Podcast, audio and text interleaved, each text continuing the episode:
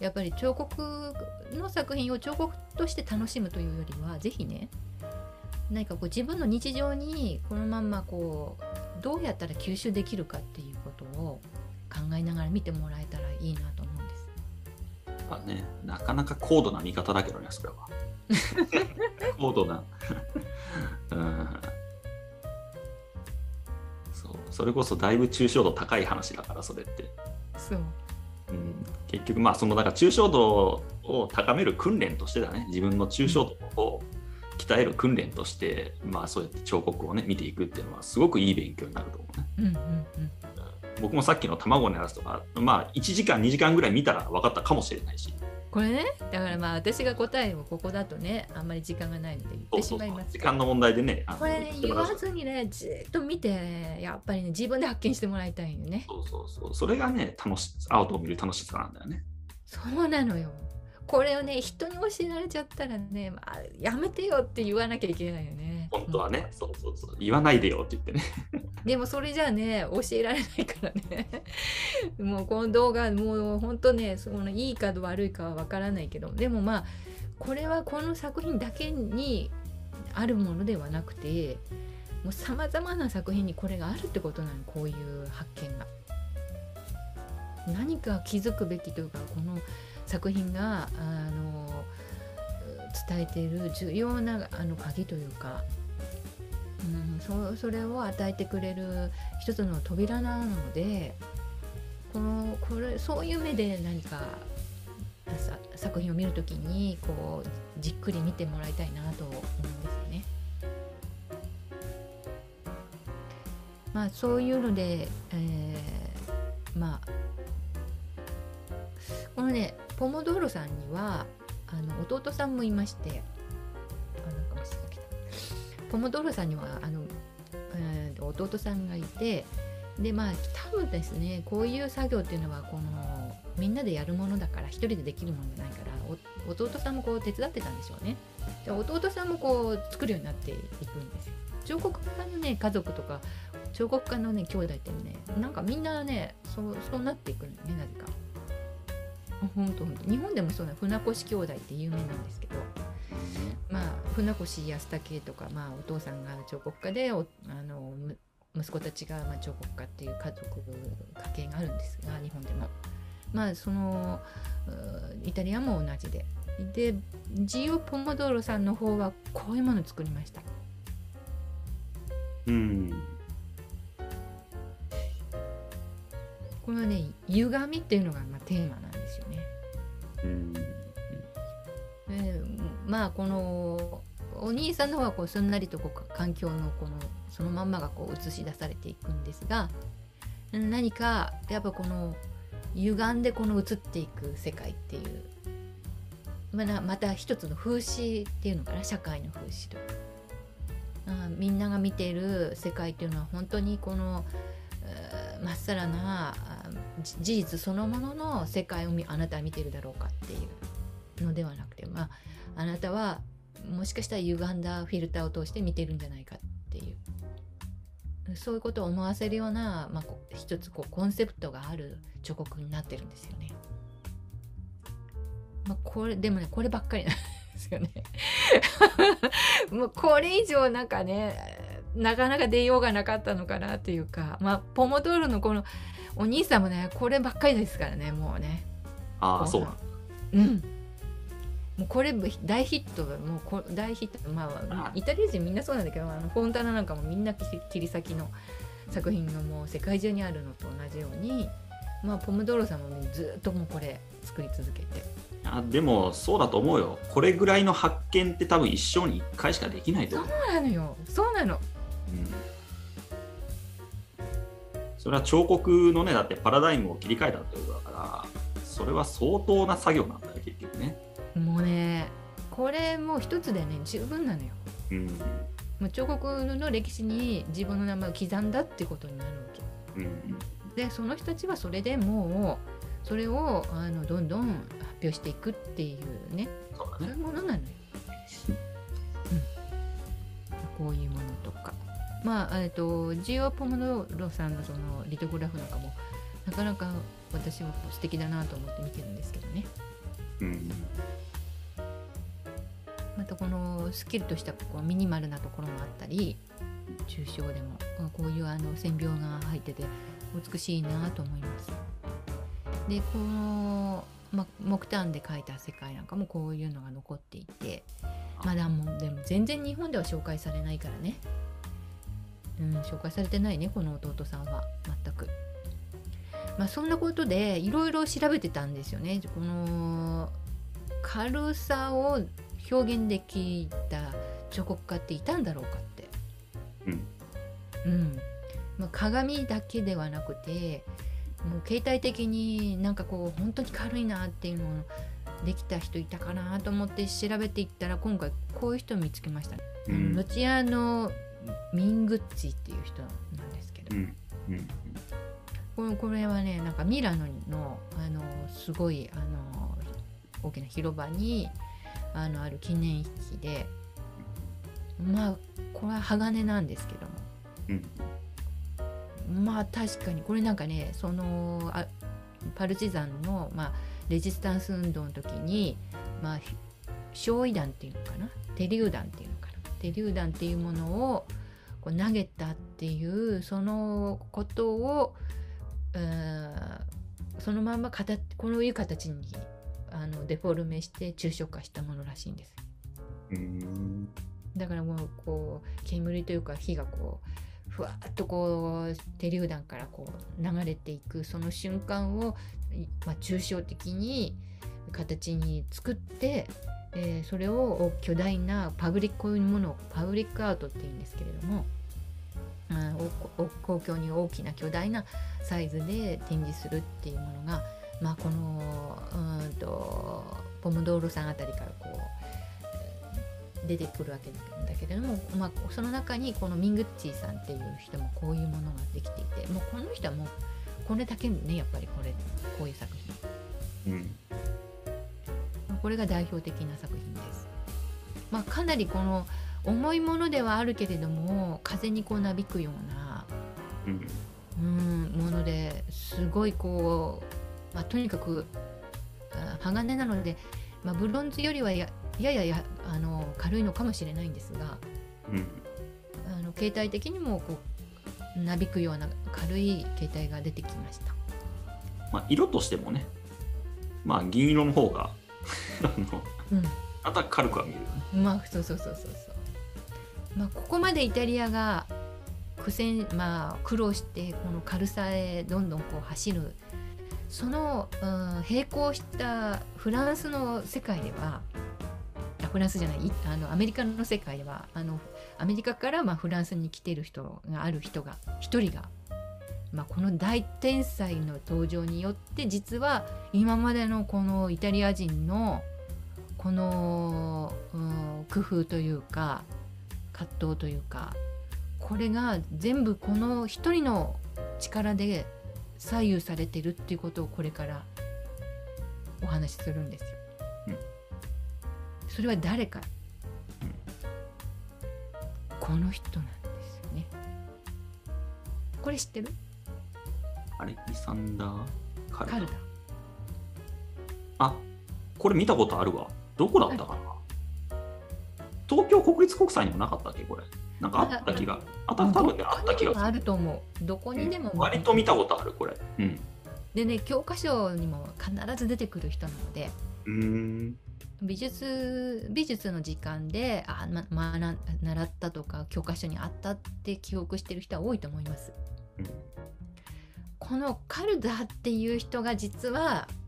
フランスとかまあフランス出身なんだけどフランス人なんだけどまあアメリカにああ違うアメリカ人なんだけどフランスのパリに、えー来た時にこのこの作品が開花してうんそしてヨーロッパにものすごいこの影響を与えているわけなの。うんつまり先ほど今までそう紹介したマンズーにしてもそれからこのポモドーロにしてもなぜああいううーん工夫を必死になって考えたかっていうと一方でこの人がものすごく活躍しているからうんこれはね彫刻なんなんだってデュシャンが言ったんです。デュシャンも、まあ、パリにいてそして「カルダ君いいね」って言うわけですよ。で僕がこの名前をつけてあげようって言ってデュシャンが名前をつけました。えそれがモビールっていう命名なんです。モビール？これはフランス語で英語ではモバイルです。ああモバイルといえば今は携帯なんですよね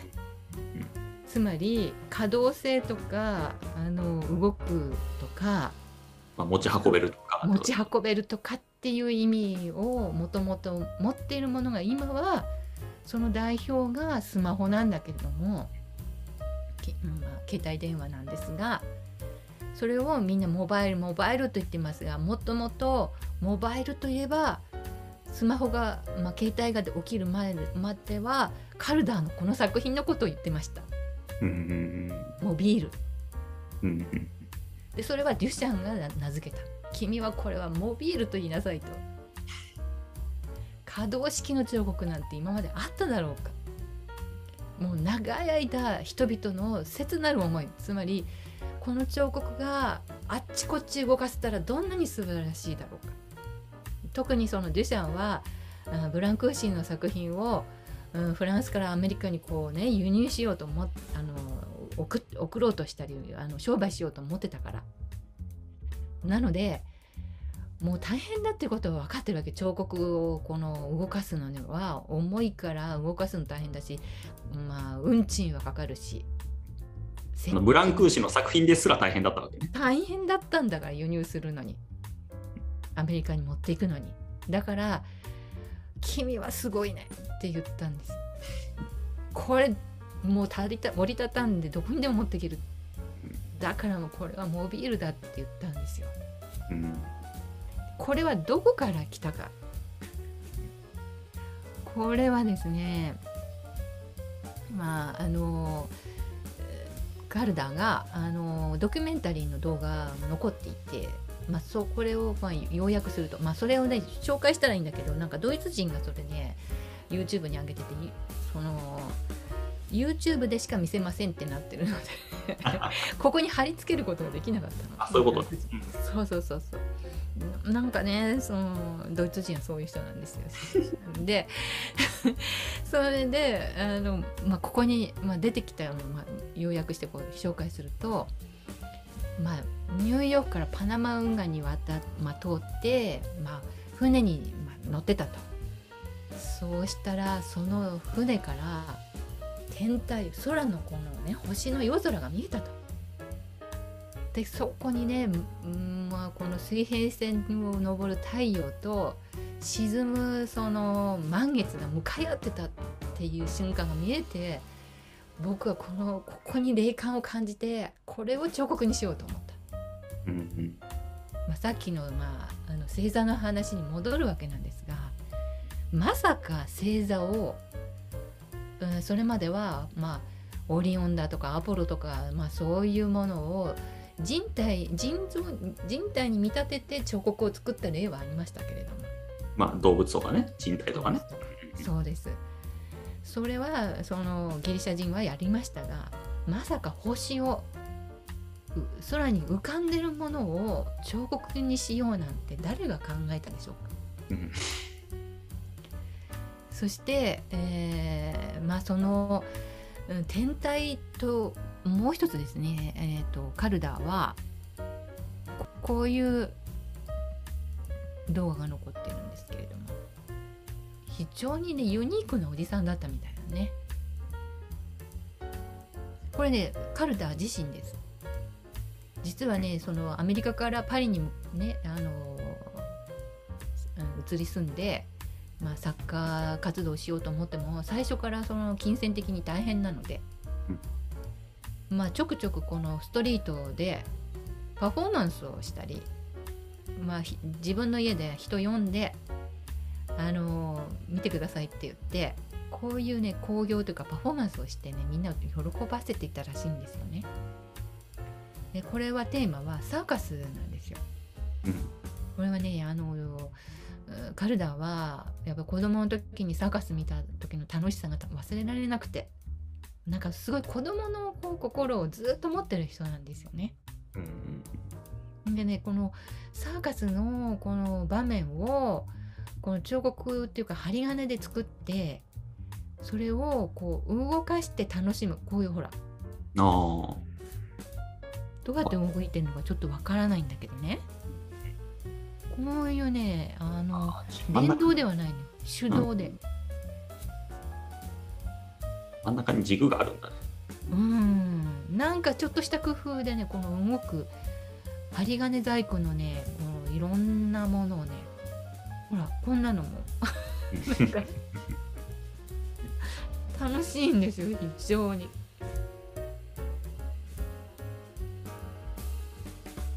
これあれだね。逆に画像が荒いからいいね。いいね。なんか。これが詳細に見えたら多分あの仕掛けが全部分かっちゃうから面白くないけどこれなんか画面が荒いからさあの変に針金とかが見えないんだよねあんまりね。そうなのそうな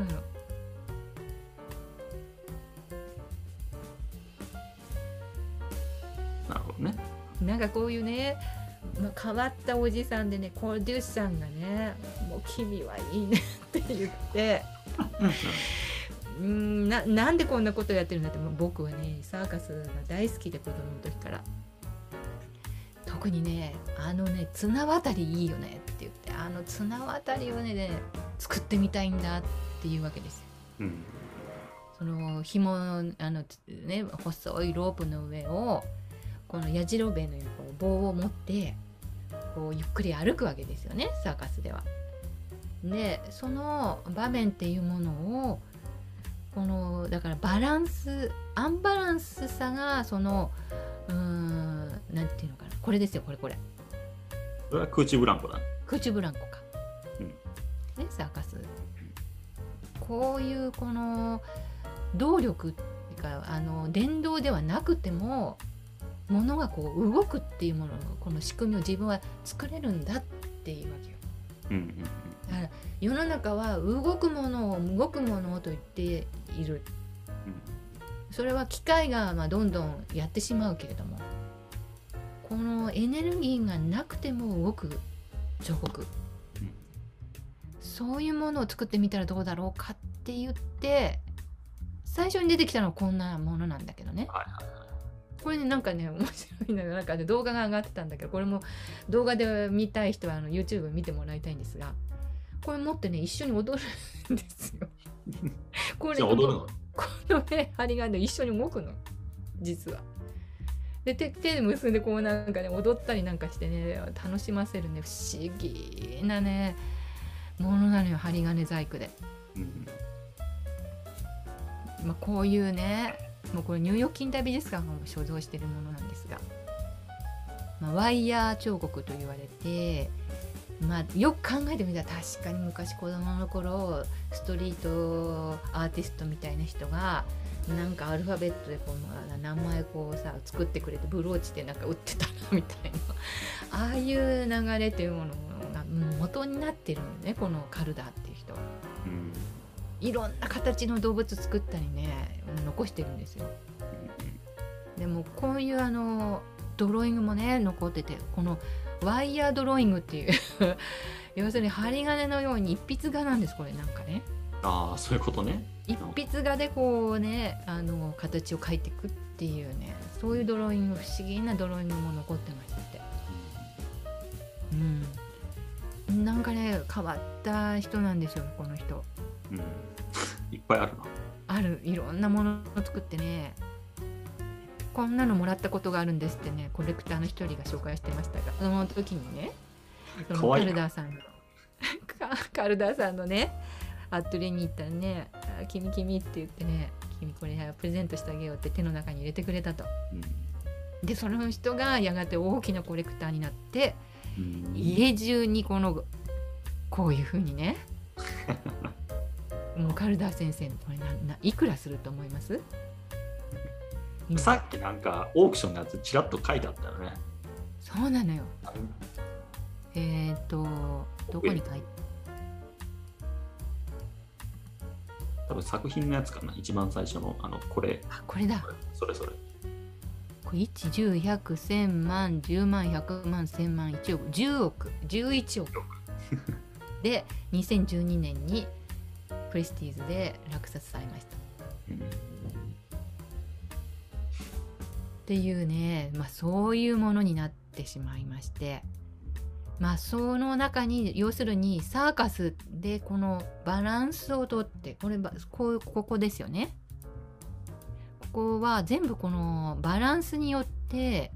つながっているのでちょっとした風でこれゆらゆらといろんな形に見えるわけ。うんだから形態がどんどん変わるのね。そんなね彫刻今までなかった。うん。でこれが新しいジャンルのきっかけになってこれをキネティックアートというジャンルにあのだったんだね。しちゃったの。でこれはあの映画とかアニメーションはあのす言わないね。もう動くように見える美術作作品あるいは動く作品それを総称してキネティックアートと言われていまして動くように見える美術作品はもうすでに過去の動画で紹介しているんですが思い出せる動くように見える。これは主に平面の作品で実現していったものなんだけどうんうんうんあの思い出せる？うん。思い出せない。ほらあの目の錯覚で動くように見えたものあったでしょああ。だいぶ前のやつだね。あそうそうそうのガガと凡人の時にやったやつね。そうそうそうそうあれをオープンアートっていうはいはいはい。あったね。あの。うんうんなんかこのねモノクロの白と黒の点がこう動いてたね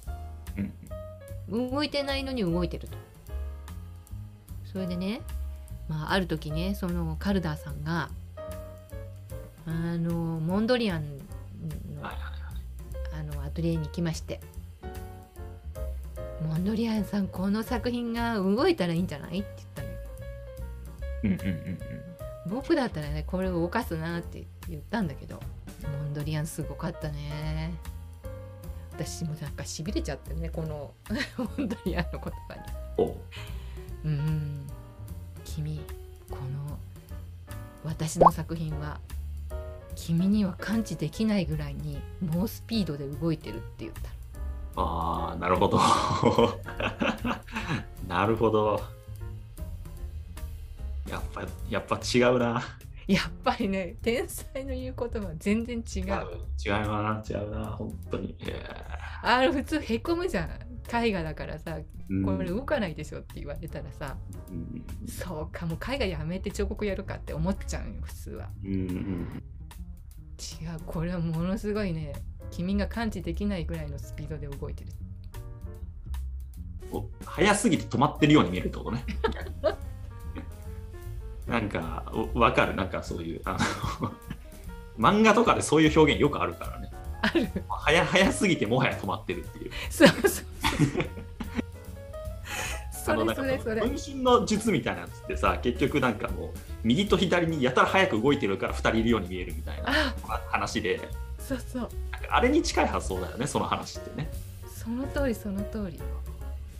でもそれを、なんか、その時に言えるのがすごいよね。すごいよね。すごいって、なんか、後から考えて、いや、実はこうなんですよって言ってね、なんか言い訳がましく言うんだったら、まあ、いろんな人ができそうだけど、もうねそれは圧できない。倒。もうねカルダ圧倒されたらしいこれ。あだいかにねこの単純そうに見える作品がすごい深い洞察のもとに生まれているか。ーっていうことだよね。あもう考えに考え抜いて作ってるのがよくわかるよね、それは。うん。うん。そうした人じゃないとそんな答え出せない。出せない。うん。あのデュシャンにだしたってそうでしょ？カルダの作品見てさあーかわいいじゃないのよね。なんかね君これをモビールと言いたまえというねうん。その総称というものがこう美術史に刻まれるんだよねだからまあそれにねあの真似してね、まあ、やがてねこのカルダーは止まったものを作ってみ見るんですよ。へパブリックアートはねあんまり動いちゃいけないんじゃないかと考えましてまあ上の方ちょっとこう動くんですがここだけのものっていうのはどんどんできて下のこの固定されたもの。はいはいはいうん、それがもうねあっちこっち巨大なパブリックアートとしてね、まあ、建てられていくんですがこれをねあの ジャン・アルプさんが昔あの抽象的なあの彫刻で紹介したフランスとドイツの境にいたジャジャン・アルプさんが「君 あのデュシャンの真似しまして、うん、これをスタビロって あの板前って言ったんでね。ほなんかスタビロっていうのはもう固定されたっていう意味らしいんですがう、うんうん。君の第2弾固定だっていうね、はいうん、真逆に振ったわけね。真逆にね。これそうだよって言ってね。言ったけどそれはねあんまり 定着しなかった。まあ言ったってデュシャンの2番センチだからね。それは。そうそうそうそうそう。やっぱりだ2番センチダメなの。ねダメだね、そしてねその一瞬にねパッとこのね的確な言葉が言えるかどうか大事な時にこれすごいんだなと思ってねもう今回このいろいろ調べてねデュシャンに驚きねそしてモンドリアンにもこんなに驚かせるとは驚驚かされるとは思ってもいなかった。まあ、そういうことでまあキネティックアートは動く作品と動くように見える作品っていうのに分かれていくんですが、うんうん。まあ、この動くように見える作品はあやがてダダっていうね、うん。まだ紹介したことがないんですがフランスダダイズムダダイズムというものはね、まあ、こういう作品などもあの実現していくというか、うん。まあ、コラージュなんかの作品も多いんだけれどもちょっとこのオブジェであのちょこちょこっとこう動くようなあのそういう作品がたくさん出てくるんでもうねそれはねあんまりこの有名な作品作家名が残ってないんだけれども。うんうんだからまあそれはねちょっとまたあの改めてあの絵画の流れの中であの紹介していこうと思うんですがこの動く作品っていうものが実はねまだずっとみんなね夢中になって作ってるの。これはねどうしてかというとやっぱりこのさっきこの紹介したこのカルダーさんはなんかねこの子供心をくすぐる何か力を持ってるんだよね。でもほら学校の夏休みの自由研究でもさなんかやってみたくなるような要素満載でこのなんかこの子供が、うん、針金を使ってなんか面白いおもちゃを作ろうって思っているそういう要素要するにこういうね子供のこの心に書いている、まあ、原点原点回帰は一つはこのねやっぱり子供っていうものがねあの当時やっぱり1900年あの大戦の終わりぐらいから大戦が終わってからすごくフランスやドイツやあのアメリカなんかにこう注目されていくのねイタリアでも。でこの子供のば玩具を作るようなあの作家も出てくるんよ。うんうん、でこのうんキネティックアートの作家の中にはそういう玩具も作りながらもこう自分の純粋表現をしている人なんかも出てきます。でねうん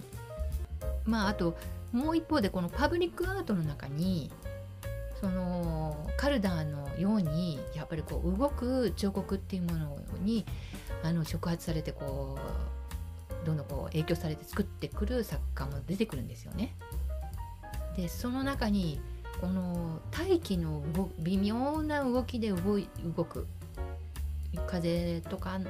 うん、そよそよとしたこのあの空気の流れでゆっくり動くなんかこうスローアートというかあのエコな作品っていうのはいろいろ出てきます。でその中にジョージ・リッキーっていう人も出てくるんですが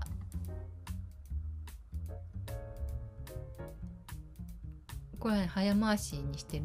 のかな？あの風の強い日に撮ってると思いますが、まあ、こういうシンプルでミニマリズムでかつ動く彫刻でパブリックにっていうねそういうのが一つのあの流れとしてあります。これは映り込みもああるしね。今今までのいろんなものを踏まえられてるわけね。そうそうそうそうそう。踏まえられてるけどなんか全部付け足したって感じがするよなこれは。まあねだからね彫刻っていうものの歴史を見るときにねあのー一旦この大大天才が出てくるとみんなこうこそってみんなわーって同じようなものを作っていくんだけどやっぱりねたった一人しか残らないんだよね名前がね。残念なことに。やっぱりよっぽどのそこからこう抜けて出たあー発見をしていかないとどうしてもこの2番センチ3番センチのものにしか見えないというね残念なものあります。このこの人人もジャン・ティリンあジャン・ティンゲルゲリっていう人なんですけど、まあ、エルサレムのあのイスラエル美術館にこう展示されてるらしいんですがこれもちょっとこう動くみたいみたいなんですよね。うんこれでも逆に軽さなくなったよね。楽楽ね 逆にね逆にまあそれはそれで新しいって言えば新しいのかもしれない。動くけど重いみたいな。そうそうそうそうそう重いのに動くっていうまあそういうのはある意味で面白いけど確かに。まあその人それぞれのね持ち味みたいなものがあってうんなんか私はうんなんていうのかなやっぱりねこの大発見をする作家っていうものはやっぱり100年に1人だからうんそれでもねその人だけが重要かっていうとやっぱりいろんな人がいろいろこう苦労してあのやってることがある一人にこの開花するっていうふうに私は見てるのね。うんうん、だからこのあと、まあこのカルダーに触発されていろんな人が作ったけれどもこの中からまた大変革というものが必ず訪れるだろうとは思ってるの。うんうん、でそういう、うん、大きなこの文化というかああの芸術のこのうねりというかそういうものはね誰もがあの努力でできるっていうものではない。こう自然発生的にこのタイミングで出てくるものだから、うん、そのある発見が起きたらみんなでそれを分かち合って面白がってやってで飽きた頃にまた新しい脈絡のものが出てくるっていう。それでいいんじゃないかなとは私は思うんだけどね。それに気づける人がいないとねまずうん。その今回の話はさデュシャンが気づいたから良かったんであってうん。あんなんだってさすでに世の中にあっても流れていくものっていっぱいあるからね。その革新的なものがすでにあると思うんだけどもうん。誰にも気づかれずに終わっちゃうってことはよくあることだから。うん。だからそれに気づける人とちゃんと出会うっていうところがねすごく大きなポイントなんだよね一つ。そうなんだよね。だからなんていうのデュシャンはデュシャン自体がすごいその作品を作ったっていうんじゃなくて、まあレディメイドだからさ持ってくる。でそれのものの価値というものを見極めることができた人でしたがって自分の作品以上に周りにある作品の重要さというものをいち早くこの発見することができたのね。そうだね。うん、そこもすごい人間として重要な価値を持ってると私は思う何も作れなくても。うんうんうん、だからそういうものもそういうことに気づくことも必要非常に。うんだから作れないとかあの下手なものしかできなくてなんていう人はそっちじゃなくてもしかしたら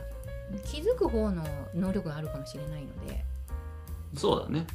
そのスキルとしてはなくてもね。うん。だからいろいろ作品を見て発見できるその自分の目を持つっていうこともああっていいと思うのね。うんうんうん。でそれをやるためには最低限今回の話、まあ、これで終わりなのかどうかわかんないけど。終わらないわ。終わらないの、うん。まあ、まあここまでの話にしとこうかじゃあ。ここまでの話のなんだ流れが自分である程度分かるっていうぐらいにならないと多分それできないんだよね。まあそうなんよこのね今までのこの流れというものがその外観がある程度自分の中で、えーたくさんのこの作品を見ながらこう結びつけられていって自分なりの解釈というかそうそうそう。何かこの人間があの彫刻を作る時作ってきた歴史はこういう流れがあったんじゃないかって言っておおよそのその大きな枠組みができるとですねそういうものがあの出来上がっていくと今後これはこうなっていくのではないかとかこういうことが起きてもおかしくないのではないかっていうあの発想が生まれてくるはずなの。うんでその一つの方法として前に紹介したねあのヘーゲルの弁証法っていうのがあって、うんうん ああいうふうに考えるとすごくその歴史の流れを見つけやすいんだよね一つは。そうそうだからだけじゃないけど。こうね似たようなも動きのあるキネティックアートのがわーっと出てくるた時にこれと同じ同調して作っていていいんだろうかというふうに気づくはずなんですその人は。うん何かここでまた新しい脈絡が必要なんじゃないか。うん、で原点回帰うん。っていうことは一つを学習したので違うところに原点回帰したらどうだろうかとかね。今このカルタが原点回帰は子供だったと私は思うんだけれど、うん。うん、この子供に戻るっていうのはずーっとまだ延々と続いてるよね。なるほど。で今度はねその弁証法的に考えたら大人になるとかうん。わかんない。とかさっきの、ね、重いものと軽いものを表現するみたいなのあったけど要するに彫刻でね、あれもいかにして軽く見せるかっていうのがあったから今度は逆に軽いものをいかに重く見せるかみたいな動きがあるかもしれないし、うん。うん、実際にもうあんのかもしれないしそれは。僕が知らないだけでね。まあ、もう一つは透明っていうものも反射あ反射とは別に透明なものはできないだろうかとかね、うんうんうんまあ、ちょっとあるんですよね実はこの後。うん、そういうのもだから結局反対のものを大体求め始めるから人っていうのはね、うんそういうのを見ていくと面白い流れとして面白く見ていけるってことだよね。でまあ素材もね、あのーまあ、ここまでの歴史の中の中心だったのは、まああのー金属ですよね金属。うんもう金属というものはものすごくこのまあ、近年になって錆びなくてがあの頑丈な、まあ、ステンレスとかそういうもの合金みたいなものもあの発明されたりしてあどんどんこの彫刻の中にあの入っていくしでアルミなんていうものは非常に軽くてあの動きや動かせやすいものだし。まあのまだそこ、まあ、鉛なんか使う作家もこれから出てくるんですが、まあ、いろんな素材を、うんまあ、ボイスなんか蜜蝋だけどもあのボイスっていう人は彫刻家だからね一応。ああなるほど。彫刻の先生なんですしかしフェルトとかあの蜜蝋とかも今までの脈絡では使わなかったか想像もできなかったようなものを使ってあの、まあ、パフォーマンスをするっていう方に、まあコンセプチュアルアートの方にこう流れていく人たちもいたし。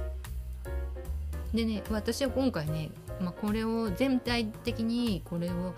あの紹介するきっかけになったが動画があるんですがこれはねなんかねうんとこういうこういうものも見つけちゃったのよ。これねアンソニー・ハウっていう人なんですけどなんかオランダ人みたいなんですこれねこれ見た時にもうなんかね胸が高鳴ったっていうかね、まあ、こういうあの金属板で作ってるのねこの人が。アンソニー・ハウっていう人が。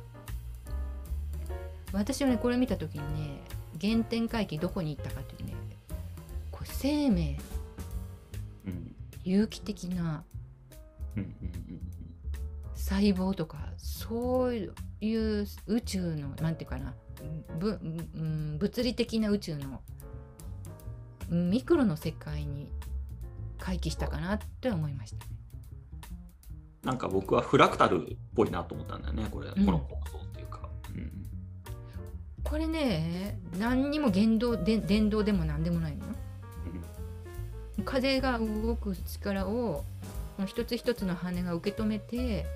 勝手に動くものな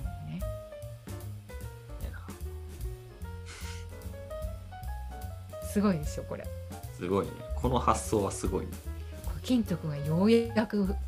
軽く動いたのよね。うん。なんかこう無機的なものが有機的に見えるっていうね。うん。これもすごい。有機的。あーこれはすごい。今まで金属はねあのロボットのような機械のような冷たい動きしかなかったのにこの人の手にかかってようやくこの息吹を感じるというか。うんまあ、金属も自然の一部なんだなってなんか思うよねこういうのあると。これはやっぱりね一つの新しいそのキネティックアートの現代のあの一つの方向性なの。なんか次の時代を表してる感じがするよねこれは本当に。そうなんですよ。未来的でしょさらに。次の未来的な感じだね。そうなんですよ。そしてねこんな人も見つけちゃった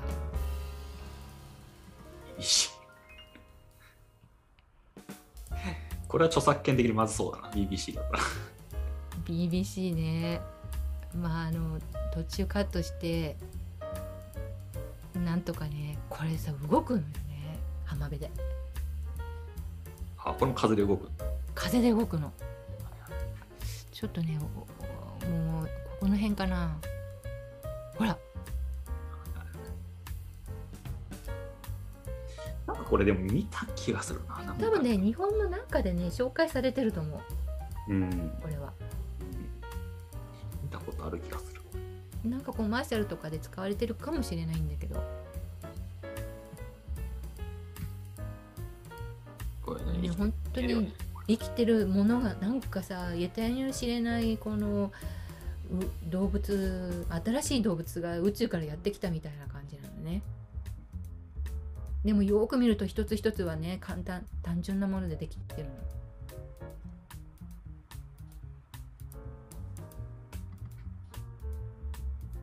こんなものもあったりして、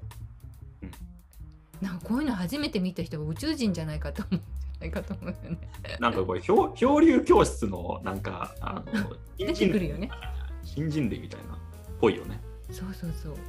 これねこれもねすあこれで出てくるといいんだけどなもうちょっと。あこれ。あら。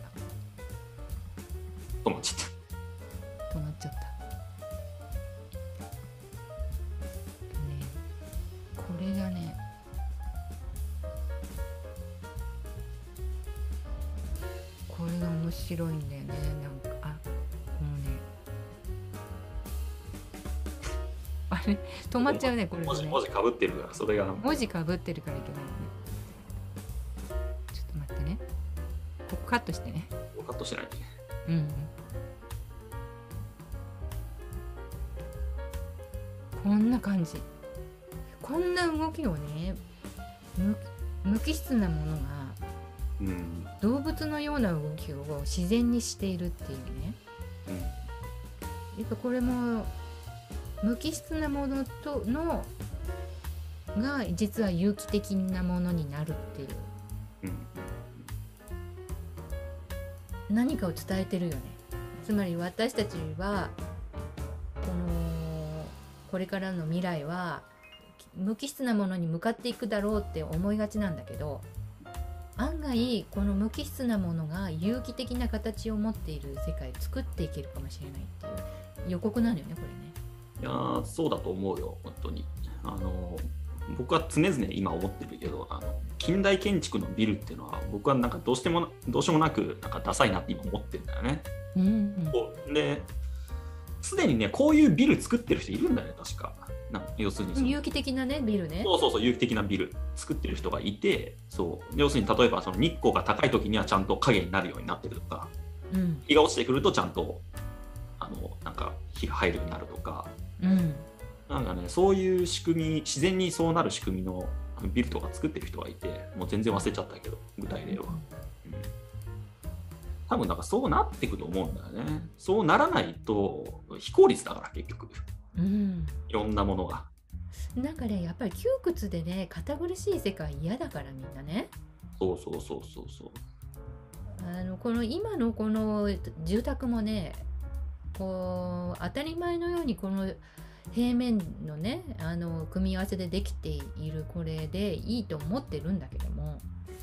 壁がもっとさ柔らかい物質であったらどうだろうかとかこの丸い球体の中に住んでみたらどうだろうかとか変わっていく可能性あるなと思うのすごく。うんでそれはあながち不可能ではなくてこういう金属のこういうものでも有機的な形態というものがどんどんこう彫刻家の手によってできているとこれに基づいたあの形態というものが建築の中にもこう吸収されていく可能性あるのね。そうだよね。そう。結局概念の書き換えだからさこういうアートっていうのは、うん。そうするとやっぱり僕らの一番深い部分を書き換えるからうん、ここに向かっていくと思うんだよね。だんだんと。そうそうそうそう。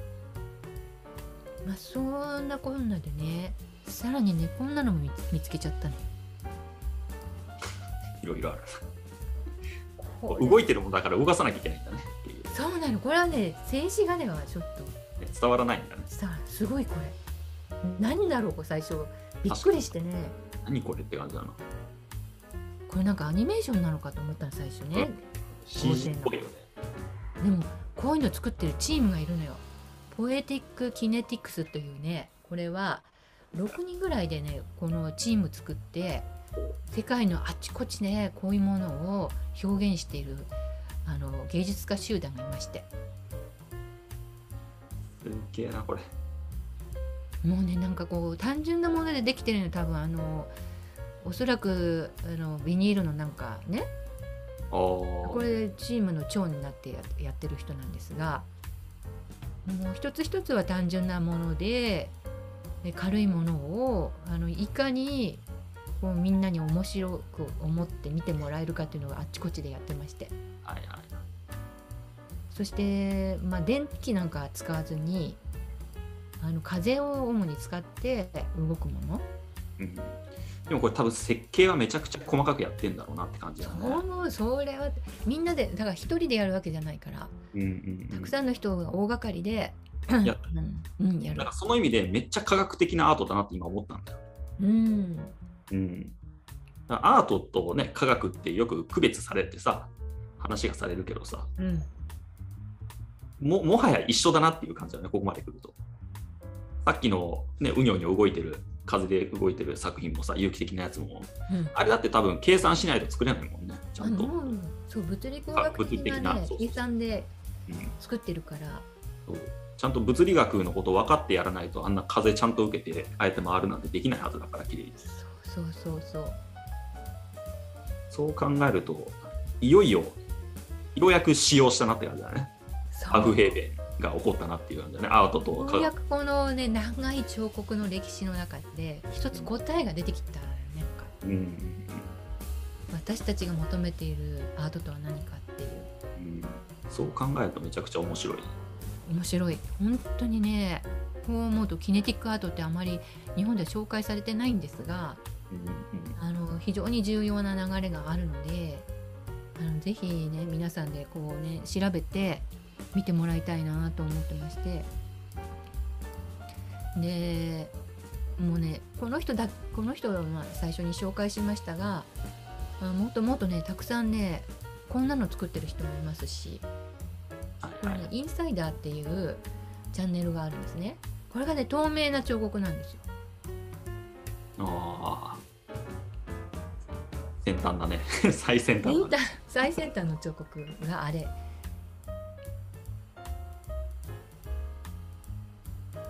まあこれはキネティックですよね、まあ、もうさまざまなものが今できてるみたいで。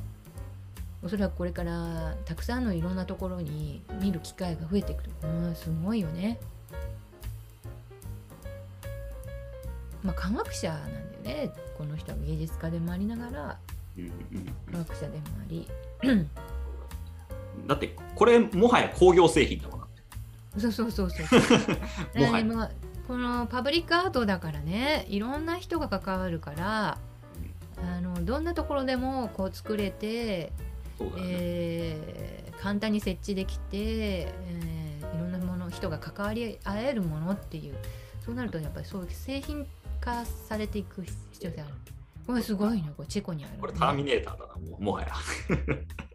ターミネーターの世界だ。これはたおそらく電動だと私は思うんだけどもでも今よく考えたら、ターミネーターって金属の人動いてたよね。そうそうそうそうそうあれはだぶ今から考えるとめちゃくちゃ最先端だったかもしれないね。いやここから来てるかもしれないね、液体液体人間みたいな。うんそうそうどっちが先か私はどっちが先か分かかんないけどね。うん。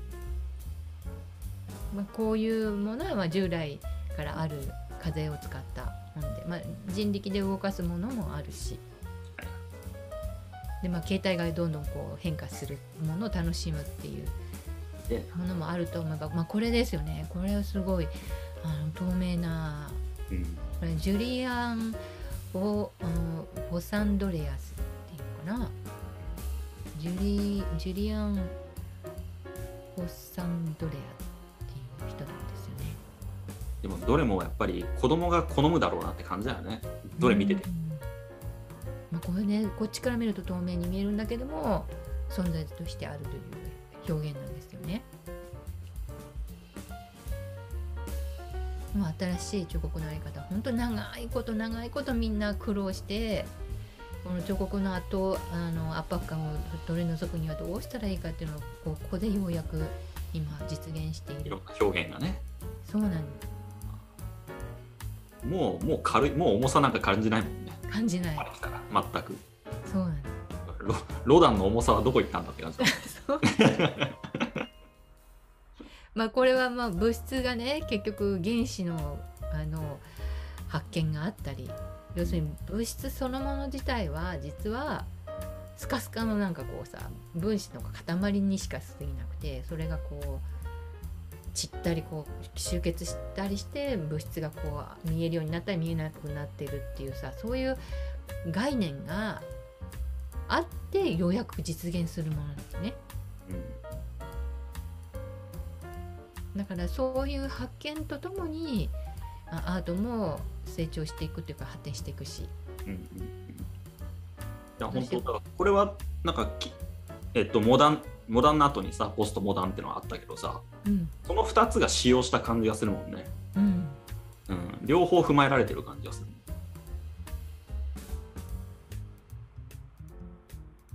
まあこういうのなんか非常に単純な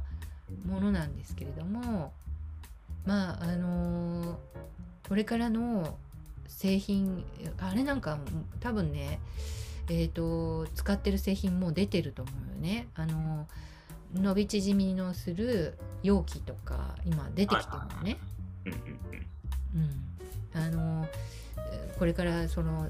なんていうのかな買い物袋とかなくす方向で、まあ、携帯できるあの袋の中にああいう携帯的なあの伸び縮みするものがあったりあとコンビニ弁当の容器をそういうものにするとか、うんそうだね。ありえるね。うん、起きてまあもう起きてきてるねそういうものもね。あそうなの。うんだからあのこういう彫刻の歴史の、重要なもんあのテーマが必ず私たちの生活のをより向上させていくはずなのであのぜひそういう商品を開発する人とかあの何か携わってる人はぜひねこの彫刻もどんな種類の仕事でもこの彫刻のこの流れっていうものすごくアイデアのこの源のようになってますからぜひ関心を持って見てみてもらいたいなと思ってます。これいろんな人に見てほしいよねこの動画ねそうそうそうそうそう。本当にねあのみんなねこの同じで YouTube に上がってるからみんな見てるかなって思うと知らないですよやっぱりねこれを紹介しないとね。探して見つけるの大変だからねうんあ、でもこの奥にやっぱりカルダーっていう人がいてその奥にデュシャンっていう人がいるっていうねねそれがどどれほどのこの私たちに大きなあの遺産を残しているかっていうことなんですよね。そうなんだな。結局ねこうやって振り返っていくとそのアートの影響力とかもしくはそのさらにアートの深くにある哲学の影響力とかがよく見えてくるんだけども、うん、なかなかここまで掘ってね話さないからね話さないし見ないからね。うん、みんなねバラバラにね知ってるとかっていう人はいるかもしれないんですけれども、うん、やっぱこうつなげてね自分なりにその流れどうしてそのような変化が起きたかとか私たちがあの考えなきゃいけないテーマとは何なのかっていうそういうものもあの突っ込んで考えてもらえたらいいなと思うんですよね。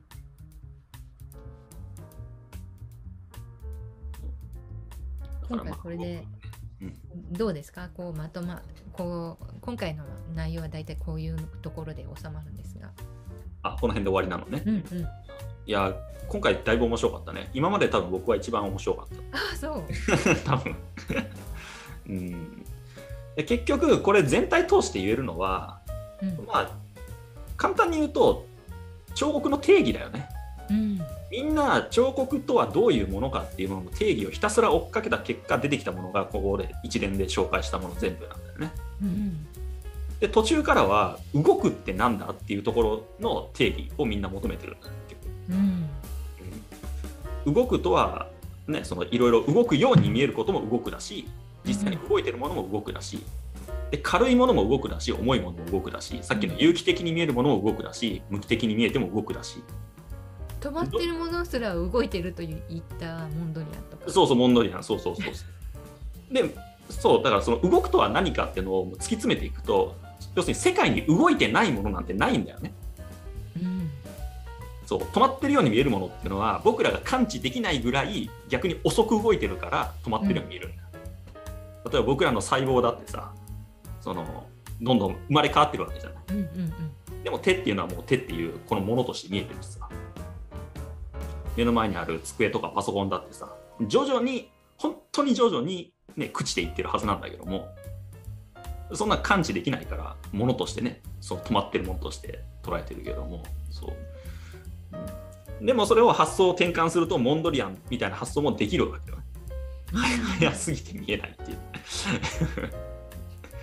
それはでもどうなんだろうなそのモンドリアンの視点はもっとなんていう神様的な視点だったのかもしれない。マクロに見ると早すぎるのかもしれないんだねこの動き、うん。うん、僕らみたいなぐらいの視点で見ると遅すぎて見えないんだけども、うん、宇宙宇宙規模で見ると早すぎて見えないっていうことになるかもしれないしなんかそういう彫刻の定義とか動くってなんだっていう定義とか止まってるってなんだとかっていう哲学がやっぱり全ての作品の土台にあるっていう、うん、ことをやっぱり理解しながらアートを見てほしいなっていうところだね。今回を踏まえるなら、うん、そうそうそうそう。やっぱりねただ人気があるからとかみんながあ喜んでくれるからっていうのではね作り続けられないな、うんうん、こそこに何か一つ自分の大きな課題というかこうだったらいいなっていうなんか希望とかね、うん、うんこれを実現してみたらどうだどうだろうっていうさ何かこのうん自分の中で発見がないとダメなのねこういうものをやってみたいっていう。まあ、それは、まあ、日頃から、まあ、どういうところから出てくるかっていうとやっぱりね私はカルダ見てると本当に純粋に自分が楽しんで喜んでやってたことから生まれてるのね。うん、そっからしかねあの突き詰めるなんてことはできないんだよ。そうなのよ。だからなんか仕事で突き詰めるとか無理だよね。そうなのよね。限界がある、うん。やっぱり興味が尽きないから突き詰められるんであって。うんでねデュシャンはずっとねチェスの名手としてなんかチェスばっかりやってたらしいんだけどさじゃあねなんか自分で何か作ったかっていうと私はやっぱり何か作らなくてもその視点というかこの発見する力を持っていたことがものすごく重要な人であってまあそういうものを目指す人もこれからどんどん多く出てきたらいいなと思っているのよね。別に作品を残すのが全てではないと思う。そしてね、えー、一人一人の力というものは限られているし生きてる年数も大きな流れから言えばほんの一瞬なんだけどもこの一人一人のちょっとずつのちょっとずつの努力がある大きな天才にこう全部この開花するから、うん、一人一人のね努力ってね無駄ではないと思う。うん、やっぱりそういうものがあるからそれを土台にして一人のあの作一つの大きな代表作が生まれ出てくるとは私は思ってるんだけど、うん、みんなつながっていて一人一人の人間ではなくて一つの人類というものがあの行っていることだと私は思っています。はい。そうだと思います。うん。そう開花するかしないかはねもうそこは本当に多分運だと思うから、うんうん、単純な運だと思うか。らであるあともう一つねこれからのあの方向性として最後にこうこの人、まあ、紹介しこれはあのチームですが、うん、今まで一人のアーティストがなんか立派にこう偉いことやってるっていう世界がずっと続いたんだけれども今後はねこの形態がずっと続くような気がする。このチームで、うん、あるいはいろんな人をこう巻き込んでなんか一つそう表現をみんなでこう実現していくというね。これはね一つこのこれからやや力を注ぐべきジャンルだと私は思ってます。そうだね、はい、僕の会社の専門ジャンルですね。あの組織づくりっていうものがいかに問われるかっていうところですけど、うん、あのあれだと思うよ。あのフラッシュモブって知ってる？知らないじゃない。フラッシュモブっていうのはあの街中で急にみんなが踊り始めてあの周りにいる人たちをあっと驚かせるみたいな。ああいうなんていうのドッキリみたいなのをフラッシュモブっていうんだけど、うん、あれは多分そのアートの一つの系あの、うん、なんだと思うよ、うんうん、そう捉えるとね、うん、ああいうのってね大人数でやるから面白いんであって、うん、ああれ3人ぐらいでやってたらなんかただのね 大道芸の人じゃないただの、うん、そうそうそう。多分そういうね多いからこそできる表現できるものっていうのがねあるはずだから。そうそうそう。まあねこの奥にねクリストっていう人がいるので、まあ、次回はそのぐらいからこう紹介していくと思うんですが、はい、もう彫刻を逸脱して、えー、いきますこの後、はい、うん、このチームというか大掛かりでやっていく世界がまたもう一つ出てくるので、まあ、そういうところも紹介できたらいいなとは思っています。はい。じゃあ今回はこの辺で終わりましょうか。はい、ありがとうございました。はい、ありがとうございます。